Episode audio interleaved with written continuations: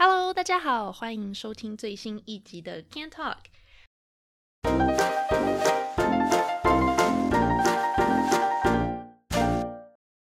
这一集呢，呃，跟以往的形式有点不太一样啊、我有特别邀请到一位特别来宾，就是就是我的朋友 June，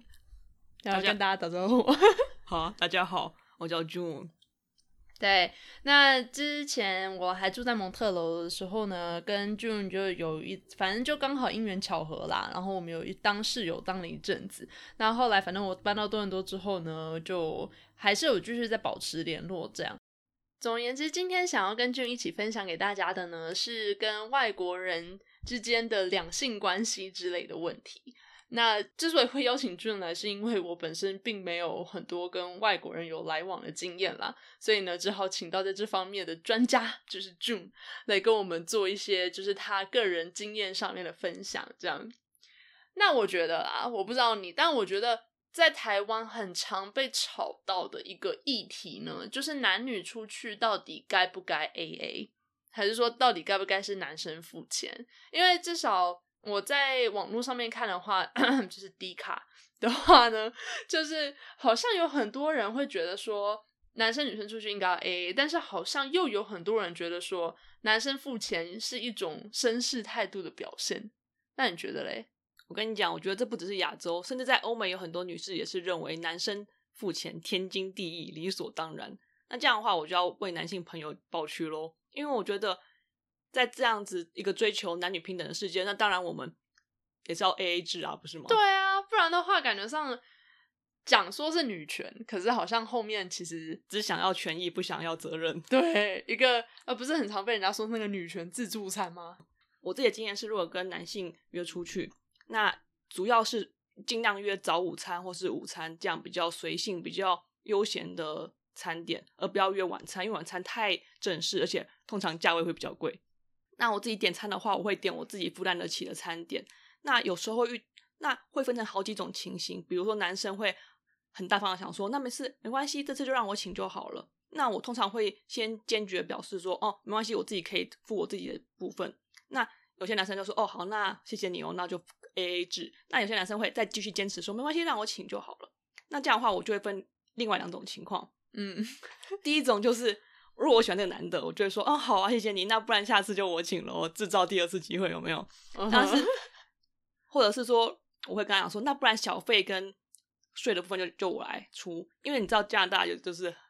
小费跟税加起来是三十趴，也是一笔可观的数目。这样，嗯嗯嗯，如果这个男生我没有很大的兴趣，或只想跟他当朋友的话呢，那我就会很坚持的说不不不不，让我自己付就好了，因为不想要让他就是切割的很开，这样子，没错 就是我们下次谁也不欠谁，对不对？下次也可能也不用再见面喽。好，了解了解。对啊，我觉得差不多都是这样子吧。因为如果知道说下一次也不会想要有再见面的机会的话，通常就会想要分的比较开一点。嗯嗯嗯，那你觉得？我不知道哎、外国男生会会觉得就是自己该付钱吗？你觉得就是你碰到的人里面就主动说要付的多不多？还是说通常大家也都是觉得说哦，还是 A A 好了这样？可能有些人会觉得欧美男士是不是比较有绅士风度呢？但是我所遇到欧美男士基本上都不会主主动说要帮忙付哦。我我可是你觉得就是主动说要付钱，就是绅士风度的表现吗？当然没有，这只是其中一个面相而已嘛。哦但是我想要讲的是说，我有一次，哦，我有少数几个他们主动坚决要求要要帮忙付钱的，反而是在东欧国当东欧一带的国家。但我觉得还蛮惊讶的，因为我想说东欧其实比西欧生活还比较艰困一点点，因为东欧嗯时薪、我不知道大家知不知道，其实比台北还要低。真的吗？我我可是他们的那个生活支出，就平常日常支出，是不是其实也比台北还要再便宜一点？因为台北其实还蛮贵的，物价越来越高了，所以我觉得非常可能。每年每次回去台湾都是这样。就哦，怎么一碗牛肉面、一碗卤肉饭现在要这么贵了？没错没错，而且手摇杯，我觉得手摇杯现在真的变超贵。以前我记得我还在小学的时候，那虽然是已经是很久以前的事情了，不要透露年龄。对，不要透露年龄。但那个时候什么一杯泡沫红茶啊，或者就那种很很基本的，或者你去买珍珠奶茶，差不多三十五块钱就算很贵了。有时候有些卖四十块钱，我都觉得哦，这要省钱省很久才能喝得起。现在回去随便都七八十起跳呢。我觉得你要往好处想，你这样就不会去买那些手摇杯，你就自己泡茶更健康。是没错啦，可是就会觉得说，为什么可以涨到这个地步啊？不管，反正我们刚才聊什么，你可以回去自己倒带听一下，我们可以再 re 一次 哦，在讲物价的问题啊。对，所以我就是觉得说。不要有那种刻板印象，想说啊，哪些国家人士会比较那个大方，哪些国家人士会比较小心。没有没有，真的是要看个人的家教啊，跟他们的成长背景等等。嗯嗯嗯。可是我在想啊，东欧的人会比较主动，常说要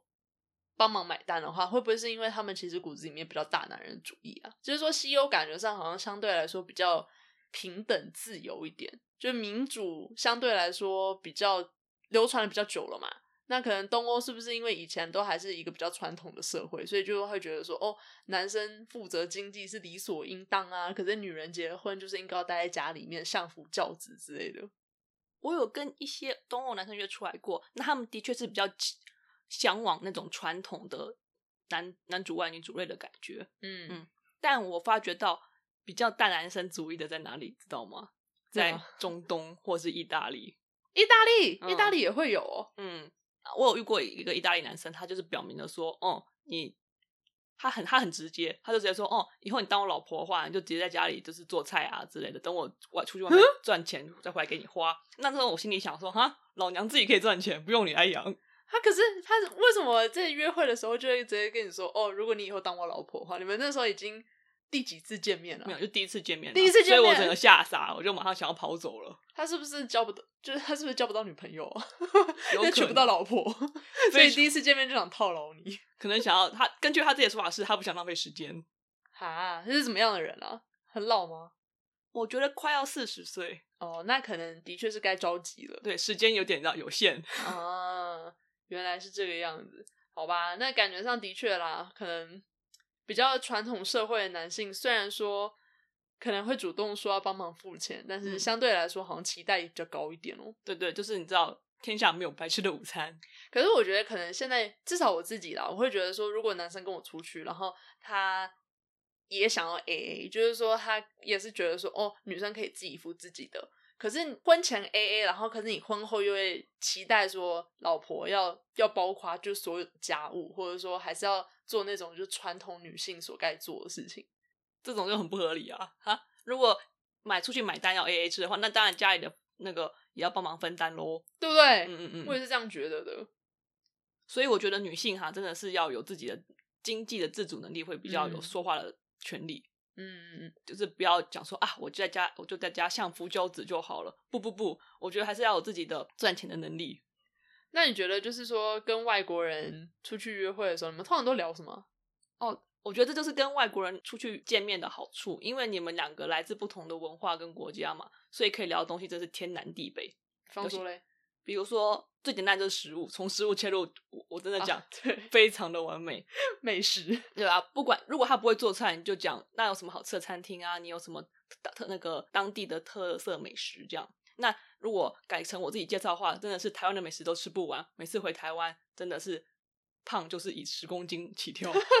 我懂，我懂，而且尤其是就久久回去一次台湾，有没有？然后一回去就会觉得说，哦，这个也想吃，那个也想吃，然后全部吃完之后就。体重就呼呼呼又增加了五公斤，你真的知道吗？我在我来到蒙特楼之后瘦了整整十公斤，为什么呢？因为这边食物真的太贵了，只好自己开始煮饭。对，加拿大吃饭真的好贵哦。重点是他晚上很多店都不营业，你想想看，在台湾二十四小时营业的商店这么的多，你凌晨三点想吃点什么，你就下楼去就买得到吃的东西。但是呢，在这边你真的是下午五点之后，几乎大家都关店了。对，那你跟外国人介绍台湾的美食的时候？通常都介绍什么？哦，真的是，我就直接 Google 图片给他们看啊，他们说哇，看起来好好吃哦，像是那种小笼包啊、烧饼、油条啊，我好想吃牛肉面啊、卤肉饭啊等等的。你真的是哈，每次讲到这个，然后心就开始碎了，我也好想回去吃啊。那他们有没有就是那种你给他们看，然后结果他们马上就说哦，这看起来好恶心，完全没有猪血糕，完全没有，因为我我会给我会给他们看很。就是看了就觉得很好吃的东西，像是那种麻辣锅啊，吃到饱啊，或是那种台湾特色小吃啊，大家都是赞不绝口哦。但是呢，我觉得他们对于内脏类的东西还是有所排斥的。嗯，像是比如说我跟他们讲说啊鸡心很好吃，或者鸡屁股很好吃的时候，他们就会露出瞠目股结瞠目结舌的表情。鸡屁股其实也不太算是内脏吧？啊，不好意思，我生物没有学好，大概就是 鸡心啊、猪血糕啊、鸭肝啊等等的，嗯然后还有臭豆腐啦。我真的觉得臭豆腐为什么对，有些人无法接受？臭豆腐应该很多人不能接受，你们都可以吃发霉的蓝纹起司，为什么不能吃猪呃臭豆腐？对啊，还有我觉得猪血糕可能因为英文翻的话，你直接讲 pig blood，就感觉嗯上听起来就是很恐怖的感觉，就感觉没人想吃感觉。对，就觉得呃不想吃这个哎，或者说你说那个跟他们讲大肠有没有？嗯，有一次我跟我朋友，然后我也想跟他说，就是大肠包小肠很好吃，然后他就问我说大肠包小肠是什么，然后我就想跟他解释，然后然后顺便跟他讲说，哦，对了，那个虽然说大肠包小肠是这个名字没有错，但是在台湾如果讲大肠的话，讲的是另外一个一种食物哦，而且我超爱吃大肠面线的，然后我跟他解释了大肠就是猪的大肠之后呢，他就整个就是呃，为什么台湾人会吃这种东西？然后我想说，嗯，你不知道台湾人会吃的东西还多着呢。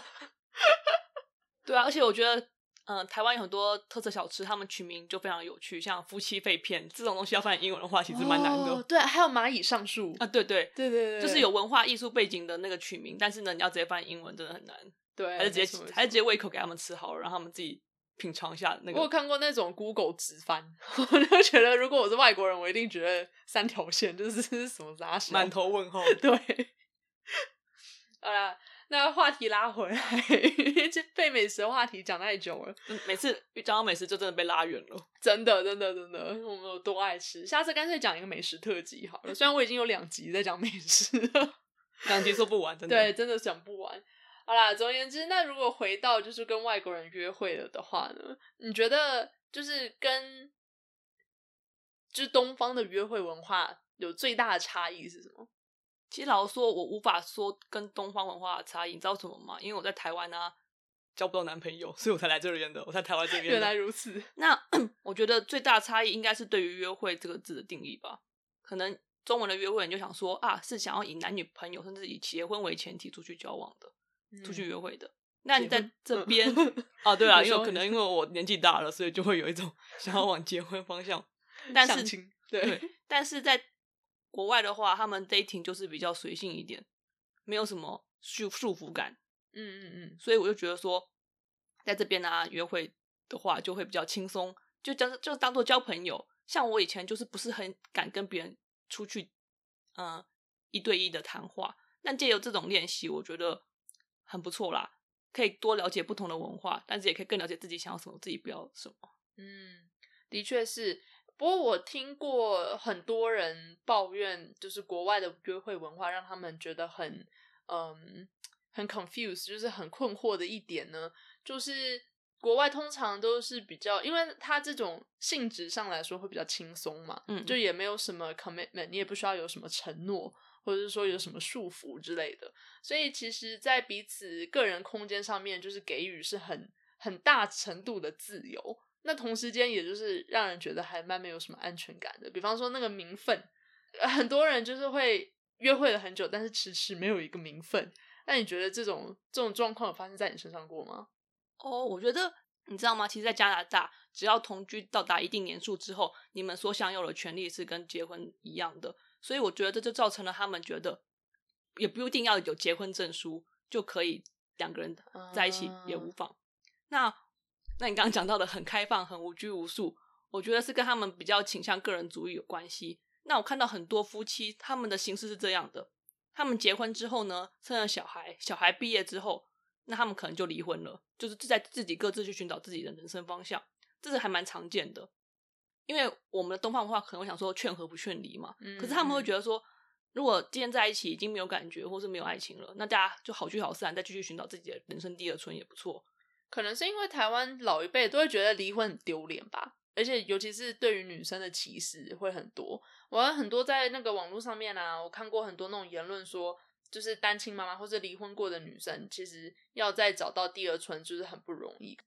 我自己觉得啦，好像国外你很少会看到，就是说你跟一个人从一开始就是结婚，然后就走一辈子这样，好像好多人都是结婚然后又离婚过，可能一两次、两三次，甚至更多次都有。嗯所以我觉得这真的就是民情不同。可是我觉得另外一个让我也很好奇的点，就是说多线进行这件事情。啊，因为不是有很多外国人会他一次跟很多人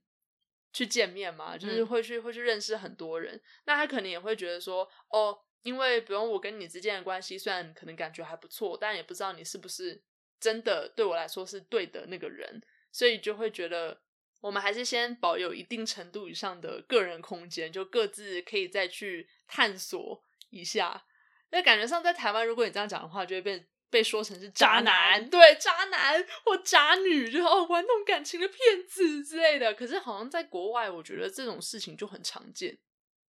我觉得呢是这样子的，这可能跟地理位置有关系，这是我自己个人的揣测。嗯因为你看欧洲国家，他们可以在各个不同国家工作啊、念书，很方便的嘛。那当然，一个人就不会常常居在居住在一个地方。那我们可能就是在岛内的话，旁边就只有海而已，没有地方下，没有其他 没有其他地方可以去，所以就会比较居嗯、住在一个地方，然后跟同样的人认识，甚至就是可以白头偕老没问题。但是现在我们越常往国外跑，那就越可能不住在同一个城市嘛。嗯那这样你要保持着，既要追求自己的梦想，那又要跟一个人，嗯，白头偕老。这可能性就比较小，对不对？很多人我遇到的朋友啊，他们都是属于，即使两个人很喜欢彼此，但是为了后来为了追求自己的工作或理想，就会分隔两地这样。那有一种就直接分分手了嘛？那有一种他们采取了一个方式，就是你是我主要的男女朋友，可是我们到其他地方还是可以去跟别人见面。就是开放式关系的，对对，尤其是我自己在看交友交友网站的时候，也会看到很多奇特的例子。比如说夫妻呢，他们就会说，我们想要找另外一个人来加入我们的关系，或者是 一对男女朋友说啊，我们两个很相爱，但是我们两个想要探索更多不同的可能性哦，这样子。那、也有看到很多个人、哦单身的人，嗯他们就说啊，我呢男女皆可，或是说男女皆可，或是说吃的真开。或是我认同自己，我可男可女这样子。他们对于性别啊，或者是关系的定义，就比我们更开放、更多元。嗯，其实说实话，我觉得真的好难想象哦，因为对我来说，我已经住加拿大住很多年了，可是有时候在看到这种关系的时候，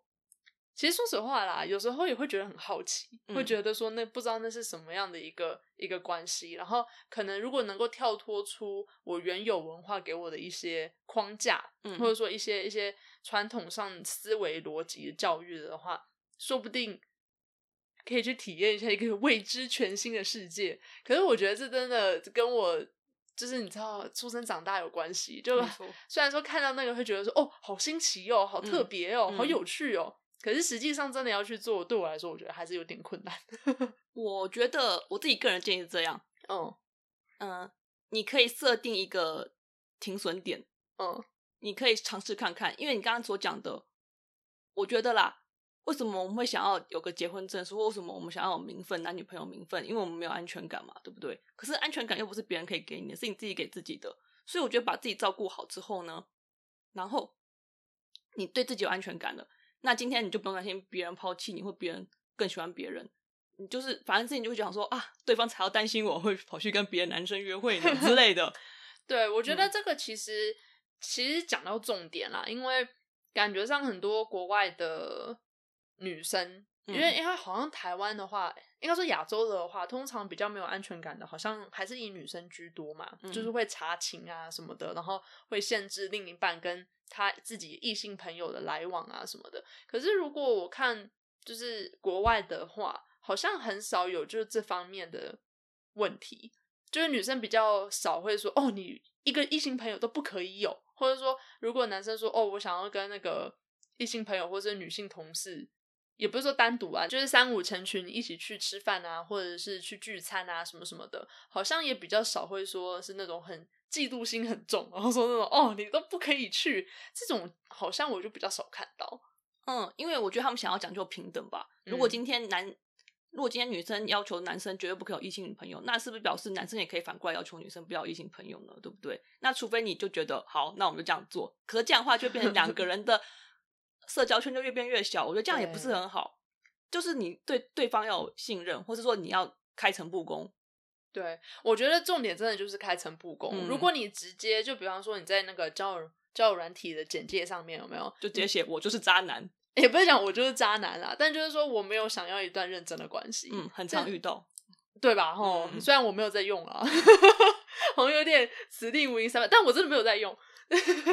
但是我只是有看过很多人这样子写，然后我觉得这样子开诚布公的文化在国外真的是很常见。然后 in a way，我觉得也算是我个人会觉得我比较 prefer，如果我是有想要找一段认真关心的女性的话，我还宁愿她直接一开始的时候就写说她对没有想要认真，对，这样的话就不用浪费我的时间啦。比起那种骗时间、骗感情、的渣男对来说的话，真的是省时省力这。就跟顾客一样嘛，哦你宁愿人家就讲说这是什么样的货，也不要挂羊头卖狗肉，对不对对？对对对不要说那种一副那种哦很深情啦，然后我只爱你啦，然后就后来发现说靠腰，你根本就想多线进行，或者说你根本就还没玩够，嗯就这种浪费人家青春的，真的是很糟糕，你知道？你一开始是表明，嗯、我就是想玩玩的话，大家想玩了就来，那如果不想来了，不想玩了就不要碰，对，对这样子真的是省时省力。对啊，这样的话就是你去找合自己意的另一半嘛，不要说好像硬要这样子凑在一起，何必呢？我有遇过一个男生，他跟我讲说，他最讨厌的女，他最讨厌的女性约会对象就是那种既保，就是既想要跟你继续来往，可是他又常常就是飘忽不定这样的，就会觉得他只是想要把你当做备胎，但其实他是想要多线进行，然后找不同的人，但就不跟你说白，那这样你就会时间卡在那边，你就想说，那我到底现在是怎么样的一个关系？对啊，所以我觉得可能人还是要直接说出来，对对对就是直接说哦，可能我对你有好感，可是我现在也有跟需别人在见面，嗯然后希望可以就是再延长一段时间，看我们之间会发展到什么地步之类的。对对对，对啊，我觉得这真的是还蛮重要的一块啦。说实话，我觉得可能在东方，就是在亚洲的这种男女两性关系里面呢，很常会有挫败感或者是不安全感，就是因为两方都没有办法直接说真心话。那有嗯些可能是因为他就是懒人，他就是想要你知道在外面玩够了回来再跟你定下来，这种也是有啦。但我觉得更多的是社会风气，就是那种社会的框架，让你觉得说哦，如果你讲出来说哦，你就是还没玩够，感觉上你就是个烂人。但其实就是彼此的需求跟目标不一样而已。对吧？如果你不说，然后你还是做了，那不就更烂吗？对啊，对啊，可能就是外面演的很好啦，会让你觉得说、哦，这个人就是深情啊，但是其实没有，他在背后玩的很凶这样子。嗯对我记得我之前还有另外一个同事，他跟他的女朋友哦，还不是老婆，他们已经在一起很多年，然后小孩都生两个了。哇哦，对他们两个就已经都有小孩了，然后也已经同居，因为他们都有小孩了嘛，所以也嗯同居了很多年。然后基本上看上去就是跟一家人一样，就只差婚姻的那张纸。嗯然后，但是他们就一直迟迟没有结婚。所以有一次私下，因为我跟他私交还蛮不错的，所以有一次私下我就问他说：“哎、你为什么不想跟你跟你女朋友结婚呢、然后他就跟我说，那是因为他还不知道这个女生是不是他对的人。然后我当下真的超震惊，我想说，你都已经跟他孩子都生两个了，你还不知道他是不是对的人？而且他年纪已经不小了，嗯就快四十岁了吧。嗯所以我当时真的好震惊哦，因为在亚洲的话，这种年龄、这种关系，就已经都进展到这个地步了，感觉上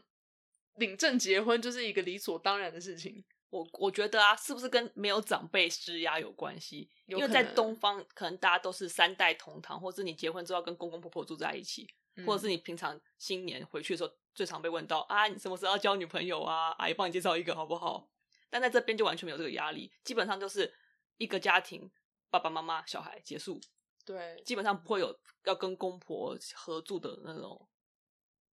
问题。对，而且好像传宗接代生子的压力也比较小啦，就不会说是那种哦，如果你没有生儿子，或者说你没有你无后的话，就是不孝还是怎么样的。没错，没错。而且反而这边的我发觉到很多爸爸都想要生女生，真的吗？对他们想跟女孩玩，就想要女儿这样。对对对，就很不一样。对啊，而且我觉得另外一个点是因为亚洲的社会比较会去批判那种单身的状态，或者说如果你没有嗯结婚的话，好像在人身上就是一个输家，就是有不是有那种呃黄金剩男或是剩女这种这种名词嘛，就感觉上你好像嫁不掉，或者说你没结婚就是一种罪一样。然后大家尤其是名人也很常看，就是大家都会关注你什么时候要结婚。最近也快要过年了嘛，那过年回去的话，亲戚这种那种三姑六婆就会开始在那边问你说什么啊，怎么样要结婚啊，有没有对象啊，什么什么的。所以感觉上好像结婚生子，找到人生的另外一半就变成一种人生任务的感觉。所以你是不是很庆幸现在你过年，但是不在台湾？对，就不用问这个问题没。有，其实说实话，我是想回台湾过年，可是就会觉得说回去如果你要受到那种亲戚的这种言语攻击的话，就又会觉得啊，幸好自己躲过一劫。没错，往好处看。对对对对对，好啦，那你觉得就是说，呃，你因为你也来加拿大有有好几年了嘛，嗯所以这些年就是有比较多跟外国人出去见面啊、约会啊的经验之后呢，你觉得自己的心态上啊，或者视野上有什么样的变化吗？我觉得我越来越敢讲真话了。敢讲真话，，对，在台湾的时候，我觉得因为大家都比较想要合群，或者说家和万事兴，要不然就是说在职场上大家大家合作啊，然后大家都比较假就对了。有时候假，就是说想要有一个合群的和谐的感觉。可是在这地方地方就很不一样。你呃，不管是在公司或是跟男女之间，他们很喜欢，他们其实比较希望你持有不同的意见，然后大家可以讨论，嗯大家可以嗯经由呃，比如说辩论的情况之下，然后激荡出新的想法啊。他们可能比较不喜欢你就是百依百顺，像我以前就是属于啊，大家讲什么我都很合群，然后都很和善的点头称是。但嗯我发觉到，他们其实更鼓励你，你讲自己心里的想法，即使跟他们的意见不同，他们也就是觉得说，哦，可是你就是要讲出来，我们才有讨论的空间。这样，那我就慢慢的渐渐学习到说，好，那我要怎么样表达出我自己的想法，但是不要太极端，就是说一定要强加我的想法在别人身上，或者说完全百分之百接受别人的意见，就是要找到一个平衡点，这样子。我觉得这对我的呃人际关系，或者说在寻找自己啊，跟跟别人相处之中有很大的帮助。这就是为什么我就是持续的在使用交友网站去跟不同人见面，并不是因为找不到男人啊，虽然这有点 这个原因啦，但是就是此地无银三百两，真的。但就是我觉得可以跟不同的国家的人或不同文化的人交流，嗯，也可以提升自己跟别人沟通的能力啊，或者是说相处的能力。这样的话，嗯我觉得不止以后在情场或职场上应该都蛮有帮助的。对，因为我真的觉得亚洲的文化，其实在很多方面，其实从小就训练你说要当一个听话对顺从的一个好学生、好小孩这样。你好乖哦，这对对对对对，没错。没错。然后对于一个小孩来说，被称赞说是一个乖小孩，就是一个至高无上的赞美，这样。嗯但是其实后面就会发现说，你不太擅长表达自己的话，在跟别人相处之间，就不管说同辈啊，像你讲的职场，或者是说两性关系之内，其实都有很多的挫折跟学习啦。因嗯为毕竟就不擅长表达嘛。那如果两个不擅长表达的人凑在一起的话，就有很多摩擦。感觉上就是有很多人可能在一个比较长期的关系里面的时候，反而会吵到可能快要离婚或快分手的原因。我就是在吃了很多闷亏之后，终于学会如何漂亮的反击，就是不是要硬，就是不要，不是想要据理力争或者吵到最后，而是说我真的想把我的意见表达出来，我想听你的想法，但是我也想表达我自己的想法，这样两个人的、如果可以突破那一关，两个人的情感就可以更上一层楼。啊，如果突破突破不了那一关，就代表我们两个可能不适合，那就可能就好聚好散这样。那你觉得就是说，你这样子的转变啊，会让家人不太适应嘛？因为感觉上，如果现在变得比较会敢讲真话了的话，嗯可能回去跟台湾的一些家人、朋友、亲戚们相处的时候，可能就会让别人觉得说，哎，转变喽，这种感觉。我有一个可以跟大家讲的例子，那怎么样？就是被称赞的时候很不一样。以前我在台湾的时候呢，被称赞，大家可能都会就说啊，没有啦，我没有那么好，你过奖了之类的。但是在这这边的话，别人称赞你的时候，那你可能就会很大方自然说、哦、谢谢你哦，谢谢你的称赞，然后也会称赞对方几句。嗯那我就是因为习惯了嘛，久了之后呢，我回台湾有一次长辈称赞我，我就马上说哦，谢谢你哦，然后大家就有点傻眼，或是说尴尬沉默了一阵，最怕空气突然沉默。对，凝结了一阵子。那后来事后我就问我妈说啊，请问刚刚发生什么事了吗？为什么大家突然就突然尴尬了一阵？我妈就说没有啊，可能大家就是期待你说你会稍微假假装一下，说、啊、没有那么好啦，样对对 对。但我就我就很直接大方说哦，对啊，谢谢你。然后大家就觉得哦，一时间反应不过来。我觉得是因为台湾人讲话真的很客气，对，就很客气，很有礼貌，然后很委婉，尤其是称赞，我觉得、嗯真的。我不知道，应该大家都有这种类似这样的经验吧？就是说，以前如果人家别嗯那我爸妈的朋友称赞你说，哦，你家小孩真乖，什么什么的，然后你爸妈就说没有啦，他是以前很皮啊，哪有？然后他明明就这样这样这样，哪里哪里不好这样子。可是我觉得这样小孩听到不会觉得说哈。爸爸妈妈，原来我没有那么好吗？会不会很伤心？我觉得就是应该要鼓励嘛，说啊谢谢我们家小孩很棒，但是你们家小孩也很棒哦，这样之类的。对，嗯因为说实话，我后来搬到国外来之后，我就发现说这这部分真的是一个文化差异嘛，对文化差异，而且也是算是一个缺缺点嘛。因为像比方说，如果你去面试的时候，嗯，那你要很有自信的说，哦，这些就是我的优点，或者说嗯这些就是我的长处。嗯但是对于亚洲人来说，就觉得说啊，好害羞，对，然后好谦虚哦啊，其实我也没这么好啦，这种感觉。所以我自己啦，我不知道是不是所有亚洲人都这样，应该也不是。但是我自己的话，就是很常，不管是在职场上，还是说跟别人之间的相处之上，就是会常常第一反应都是会先否定别人对我的称赞或者对我的肯定，嗯然后会觉得说，哦，其实我也没那么好啦。然后别人如果不接着说下去的话，我就啊，不，等等，但我发觉，就是我一开始也会这样。一开始我的国外有人称赞我的时候，我也会说啊，没有那么好啦。但我发觉到这样反而会让他们没有台阶下，因为他们不知道怎么样回答才好。嗯所以我觉得最佳方式就是大方的、开心的接受。那你开心的接受的时候呢，对方也觉得很高兴啊。然后你也可以就同时称赞对方。像如果今天我称赞对方的时候，对方如果也很开心的接受这个称赞，我也会觉得很高兴啊，就觉得啊，是我称赞到对位了，这样。嗯嗯嗯嗯嗯，我懂我懂，因为尤其称赞，我觉得在国外真的是很常见，嗯就是也不用说是那种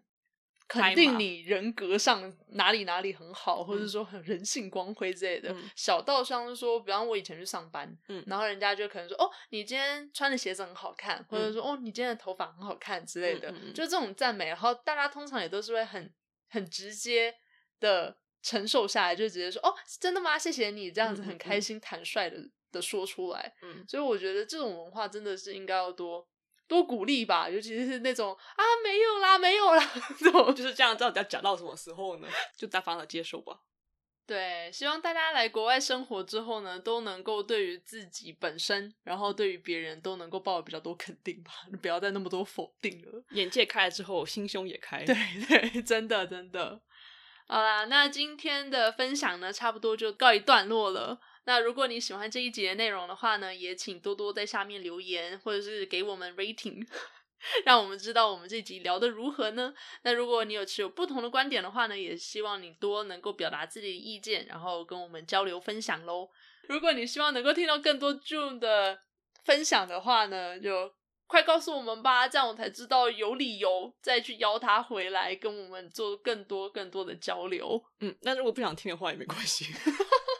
啊，希望不会啦。好，谢谢 Claire，谢谢各位听众，对啊，那谢谢各位听众这一集的收听，我们就下一集再见喽，拜拜。拜拜。